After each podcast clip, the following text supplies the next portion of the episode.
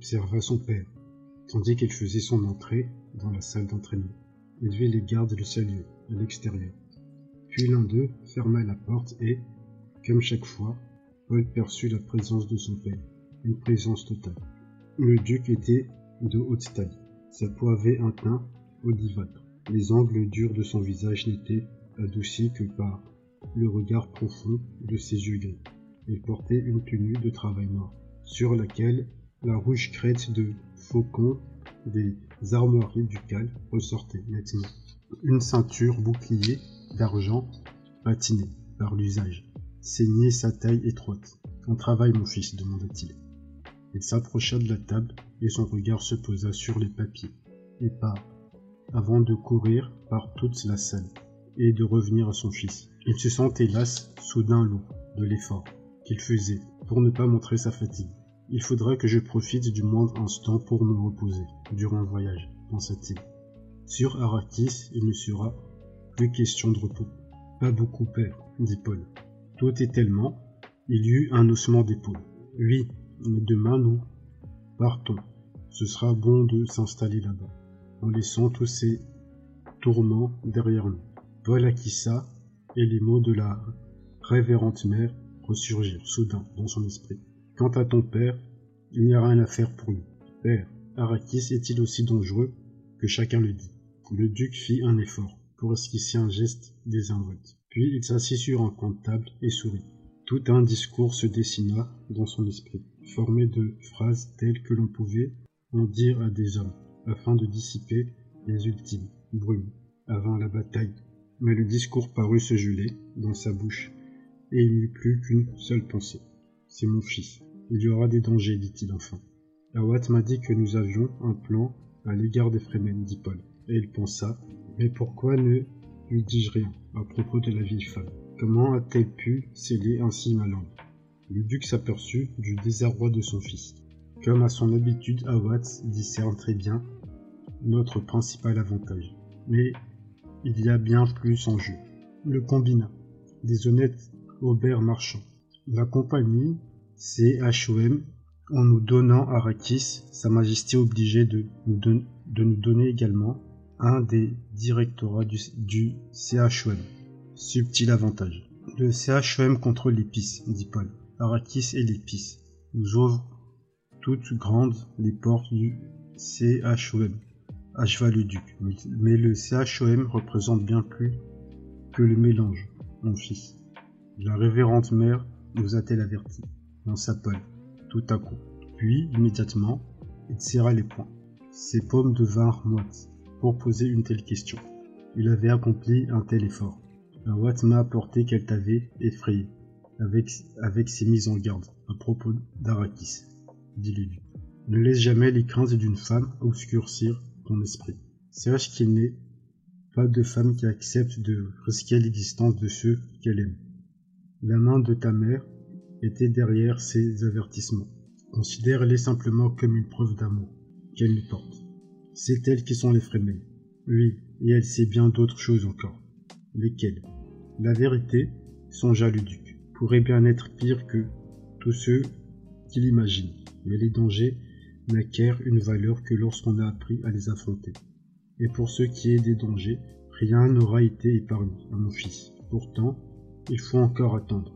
Il est jeune, il est peu de bien qui échappe au CHE, reprit le duc. Le bois, les chevaux, les mules, le bétail, l'engrais, les peaux de baleine, les requins.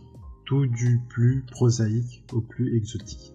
Même notre pauvre riz, Pundi de Galandan, la guide assure le transport de toutes les denrées, des œuvres d'art, des cases, aux machines de riz, à Dix, mais tout cela n'est rien à côté du mélange.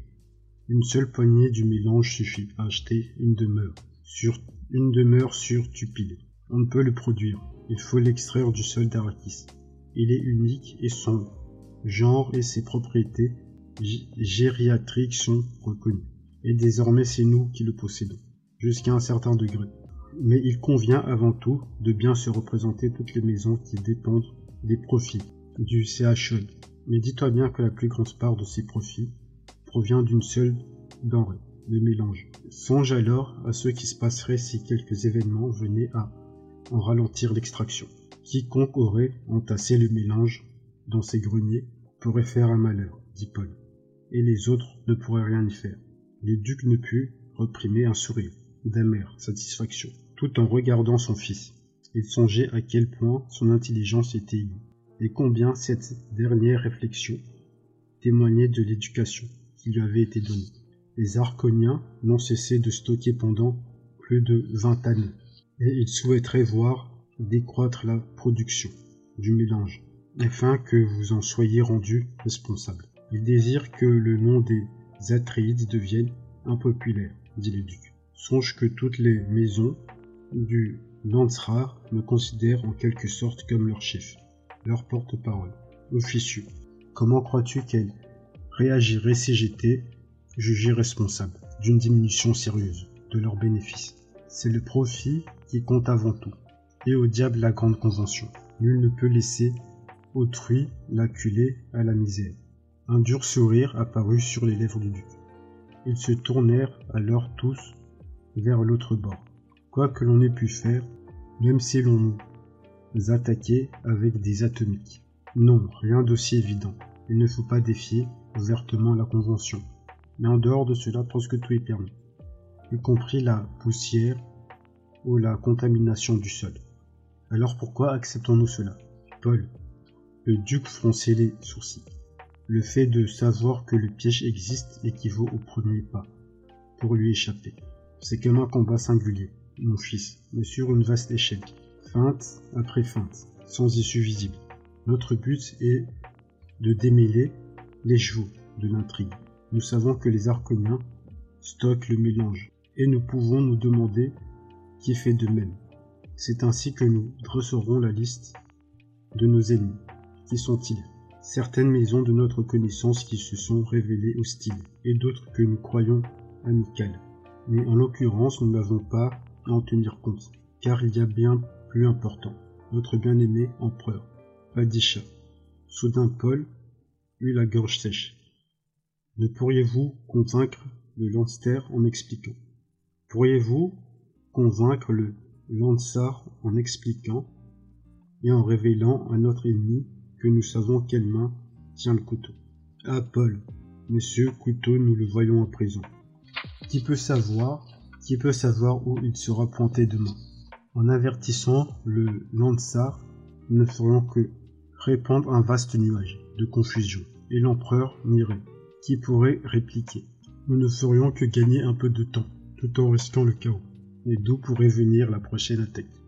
Toutes les maisons pourraient entreprendre de stocker l'épice, nos ennemis ont de l'avance, beaucoup trop, pour que nous puissions espérer les rattraper. Mais l'empereur dit Paul. Cela signifie les Sardaukar, déguisés en hommes d'Arcona, dit le duc. Mais il n'en resterait pas moins des soldats, fanatiques. Comment les Fremen pourraient-ils nous aider contre les Sardaukars Axat a-t-il parlé de Salusas Secundus, la planète prison de l'empereur, non?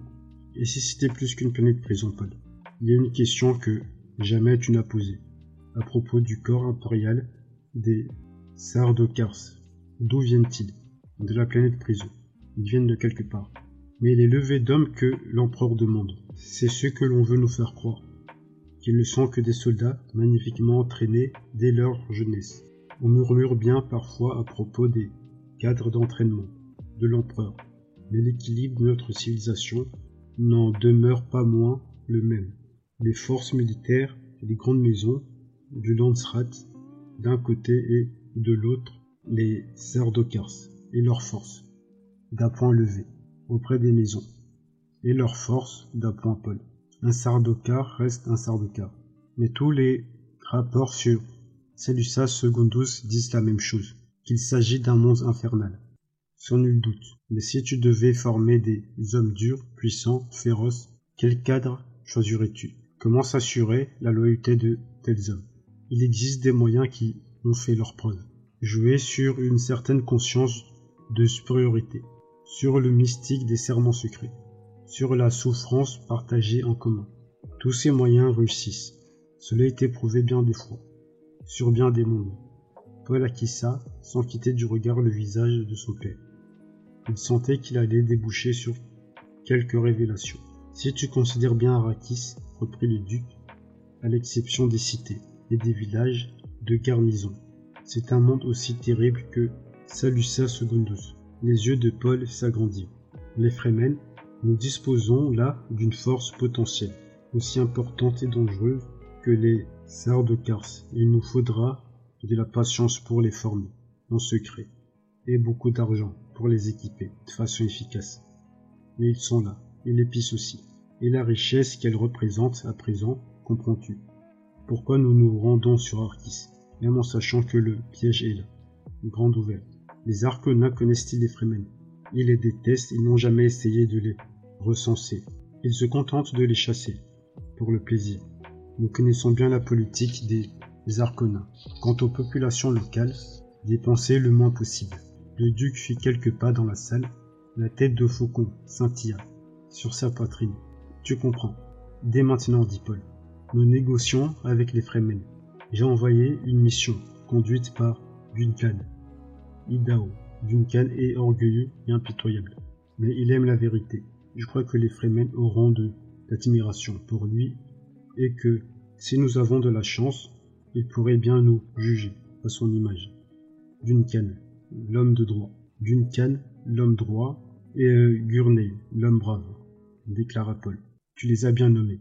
C'est à Gournay que la révérende mère faisait allusion, se dit Paul. Un de ceux qui soutiennent les mondes, la valeur du brave. Gournay me dit que tu excelles aux armes aujourd'hui. Ce n'est pas ce qu'il m'a dit à moi. Le duc éclata de rire. Je croyais Gournay avare de compliments, mais selon lui, ce sont ses propres termes. Tu connais très merveilleusement bien la différence entre la pointe et le filet d'une lame. Il dit que ce n'est pas d'un artiste que de tuer avec la pointe, qu'il faut le faire avec le filet. Gournay est un romantique, grommela le duc. D'entendre ainsi son fils évoquer l'idée de meurtre le troublait. J'aimerais que tu n'aies jamais à en venir là, reprit-il. Mais si jamais la nécessité s'en présente, tue avec la pointe ou avec le filet, comme tu le pourras. Et il leva les yeux vers le dôme transparent, sur lequel tambourinait la pluie. Paul, lui aussi, regardait les cieux mouillés, et il songea à Arrakis, puis à l'espace entre les mondes. Les vaisseaux de la guilde sont-ils réellement si gros? demanda-t-il. Le regard de son père revint sur lui. Ce sera ton premier voyage hors de la planète, dit-il. Oui, les vaisseaux de la guilde sont gros, et nous serons à bord d'un long courrier, car le voyage est long, et les longs courriers sont immenses. Toutes nos frégates et tous nos cargos n'en occuperont qu'un petit point. Ils seront bien peu de choses sur la manifeste du vaisseau, et nous ne pourrons pas quitter nos frégates. C'est là une part du prix qui exige la sécurité de la guilde. Si des vaisseaux arconins se trouvent à proximité, nous n'aurons rien à en craindre. Les arconins ne se risqueraient pas à compromettre leurs privilèges de transport. Je ne quitterai pas les écrans. J'essaierai d'apercevoir un guildéen. Non, les agents eux-mêmes ne voient jamais les guildéens. La guilde est aussi jalouse de son anonymat que de son monopole. Ne fait rien qui puisse compromettre nos privilèges, Paul. Pensez-vous qu'ils se cachent parce qu'ils ont muté et que leur apparence n'est plus plus humaine? Qui peut savoir? Le duc haussa les épaules. Il est peu probable que nous puissions éclaircir ce mystère. Et nous avons des problèmes plus immédiats. Toi, par exemple. Moi, ta mère désirerait que ce soit moi qui te le disais. Mon fils, vois-tu, il se pourrait que tu aies des pouvoirs de monta. Paul regarda son père, incapable de parler pour un instant. Puis il s'exclama. Moi, un monta, mais je Awat le pense aussi, mon fils, c'est la vérité.